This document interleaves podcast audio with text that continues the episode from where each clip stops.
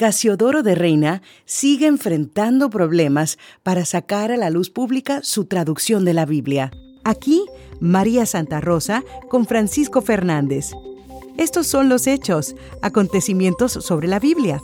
Los Hechos es presentado por vivelabiblia.com, un sitio de las Sociedades Bíblicas Unidas para ayudarte a entender mejor la palabra de Dios. El año pasado, Casiodoro de Reina trasladó su residencia a Basilea, Suiza, para coordinar la impresión de su traducción de la Biblia.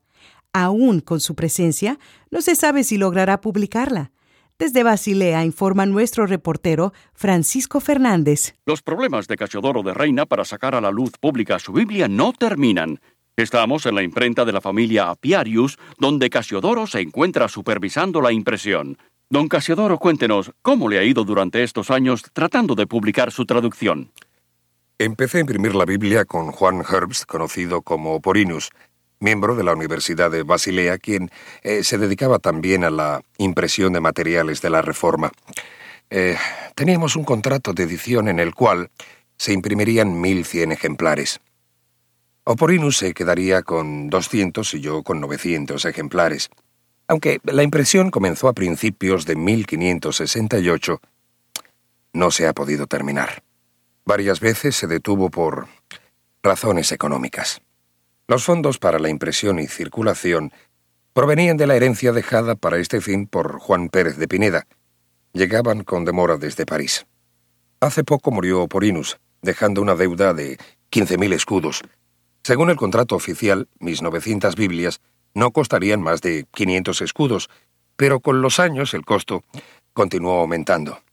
Oporinus subcontrató la impresión con Samuel Lapiarius, un impresor que llegó a esta ciudad hace dos años y aquí estamos intentando sacarla.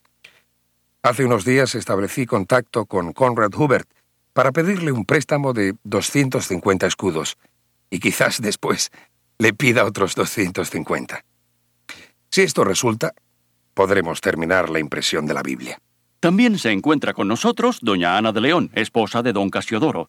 Díganos, doña Ana, en medio de todas estas dificultades, ¿ha tenido usted alguna alegría en esta ciudad? La más grande alegría de mi vida.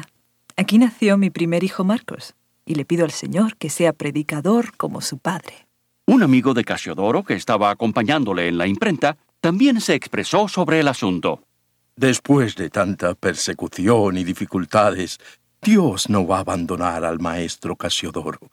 Estoy seguro que en poco tiempo podremos, todos los españoles, leer la Biblia en nuestra lengua. En el próximo episodio tendremos detalles sobre estos acontecimientos que capturan la atención de todo el continente.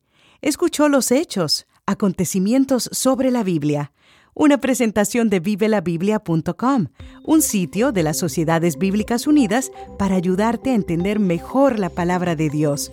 Les informó María Santa Rosa.